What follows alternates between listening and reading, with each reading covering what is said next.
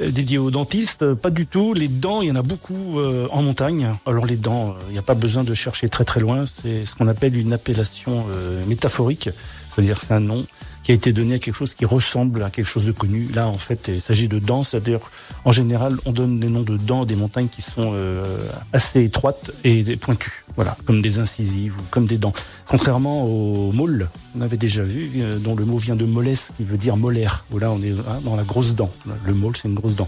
Là, les dents en question, alors il y en a plusieurs, surtout en Haute-Savoie, dans le massif du Mont Blanc. On a la dent, euh, la dent du crocodile, la dent du caïman, la dent Enfin, on se demande d'ailleurs euh, pourquoi ces noms-là, parce que c'est pas forcément des, des animaux euh, typiquement au Savoyard, hein, les crocodiles et les caïmans.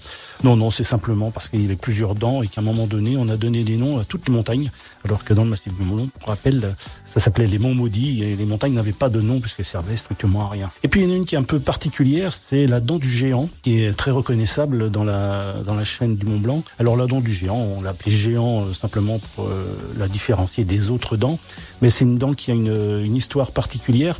On l'appelle également l'aiguille d'ailleurs du géant de, par sa forme.